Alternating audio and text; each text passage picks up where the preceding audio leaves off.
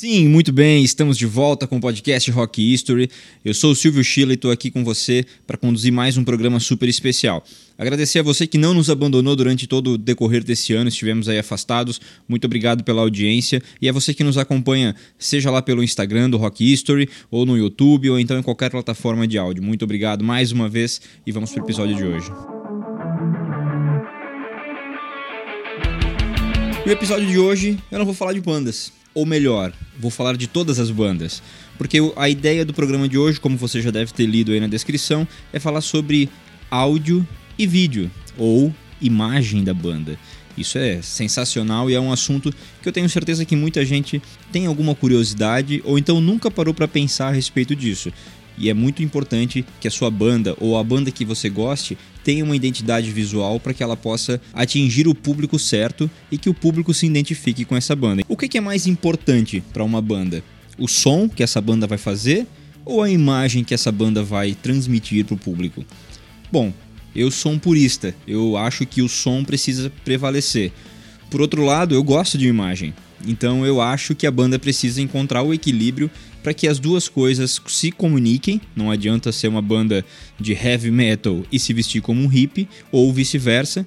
E ao mesmo tempo que a banda precisa de uma identidade visual, ela não precisa abandonar então a sua essência, o seu som.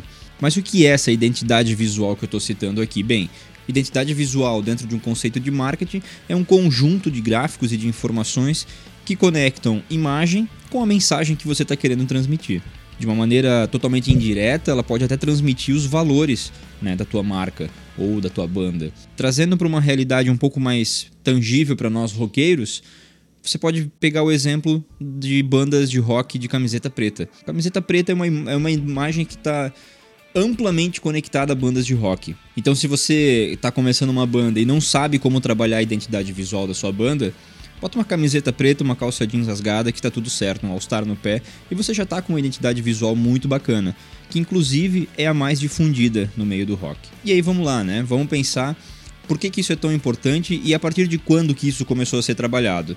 Bom, se a gente parar para pensar em imagem, a gente remete a videoclipe também.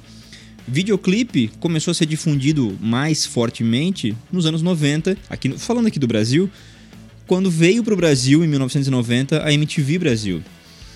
Então, opa, as bandas começaram a perceber que para estar tá no top 10 da MTV era obrigado a ter um videoclipe gravado. Então as bandas começaram a se preocupar com essa identidade visual de videoclipe. Ou seja, não era mais só a música que iria tocar na rádio. Aquela música precisava ter uma comunicação visual para que os fãs também se conectassem com a ideia que ela estava transmitindo. Mas aí eu quero quebrar isso que eu acabei de falar, porque Aqui no Brasil, a MTV chegou nos anos 90 e na, na, Rede Globo tinha um programa de videoclipes, na Band tinha um programa também, os dois me fugiu o nome agora. Porém, se a gente parar para pensar a identidade visual, ali começou a difundir videoclipe, anos meados dos anos 80 para frente, mas identidade visual é algo que já vem sendo trabalhado desde os anos 50, quando surgiu o rock and roll. Ou você acha que o rei do rock tornou-se o rei do rock à toa? Não, não era só pela música, mas sim por penteado, roupa, dança e a imagem que ele transmitia nos programas de televisão como o Ed Sullivan Show. Então, minha gente, identidade visual é algo que está vindo desde sempre. Nunca teve rock and roll sem visual. Nunca foi apenas som. Sempre teve som e imagem. Nos anos 50, Elvis Presley é a maior figura de marketing que nós temos no mundo. Na sequência vem os Beatles. Nos anos 60, quando surgem os Beatles ali, em 1962, o que, que o George Martin fez com a imagem dos Beatles? Peraí, vocês não são só mais uma banda. Agora vocês usam um terno, bem inglês, uma gravata, cabelo cortadinho bonito, todos iguais. Vamos criar um padrão. E esse padrão ganhou o mundo. Então, para você entender melhor, ali já tem conceito de marketing, ali já tem o um conceito de imagem.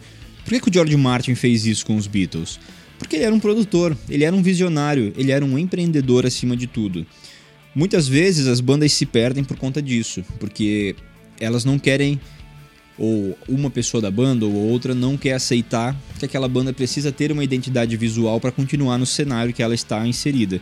Seja underground, com a, o famoso rock de camiseta preta que eu citei, camiseta preta, uma calça jeans, um tênis all-star, cabelo comprido ou não, barba ou não, então acessórios, né, brincos, colares, é, é, anéis, tudo isso faz parte de uma identidade visual. E se pararmos para pensar, se a gente olhar todas as bandas de rock, todas elas tinham uma identidade visual. Algumas parecidas com outras por conta dos estilos. Então a gente olhando para um estilo heavy metal, é meio padrão, cabelo comprido, talvez um cavanhaquezinho, uma barba, camiseta preta, calça jeans. A gente olha para os Beatles do começo da carreira, cabelinho, grava é, terno, gravata, sapato, todos tocando igual, quando acabavam a reverência né, de agradecimento era a mesma, era em conjunto. Falando dos Beatles, na sequência, eles começam a ficar um pouco mais psicodélicos, já começa a surgir um bigode, já começa a surgir um cabelo um pouquinho mais comprido, mas eles ainda tinham uma identidade visual. Talvez sem perceber, eles foram seguindo um padrão.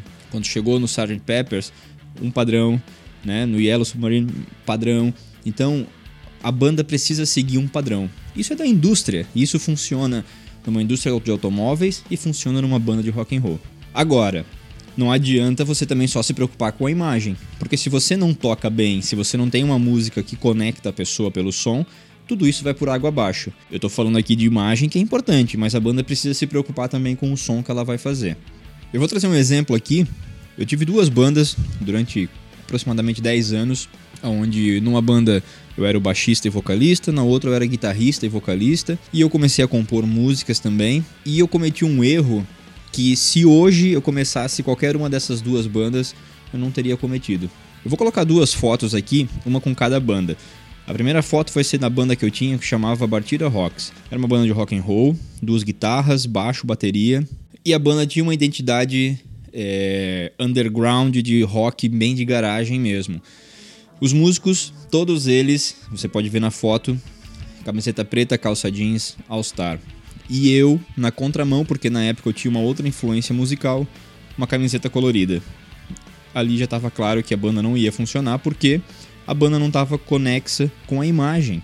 Então, eu poderia atrair fãs de um determinado estilo por conta da imagem colorida, e os outros membros poderiam atrair fãs da, da, de camiseta preta por conta de outra imagem.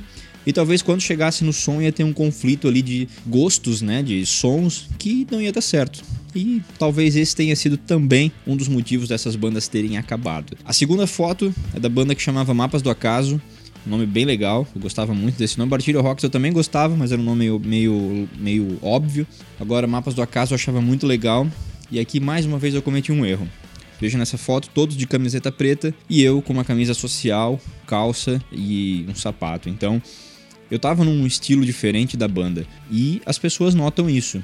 E aí, o que não tem padrão, o nosso cérebro não consegue assimilar e, e desenvolver um interesse. E aí que as coisas se perdem. Então, hoje o toque que eu tenho para dar, se você tem uma banda de rock, descubra qual que é a identidade visual da sua banda talvez o som que vocês façam já possa dizer. Se você é uma banda de heavy metal, você tem um padrão. Se você é uma banda de reggae, você tem outro padrão.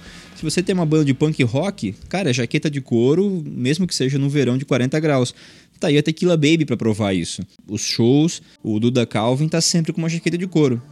É o estilo, é a imagem da banda. Então, e se você tem uma banda e está precisando de ajuda para encontrar a identidade visual, me procure. Eu estou aqui, me manda uma mensagem, deixa um comentário, entra lá no Instagram, arroba Oficial, manda um direct por lá, eu respondo com todo carinho e eu ajudo você a encontrar a identidade visual da sua banda.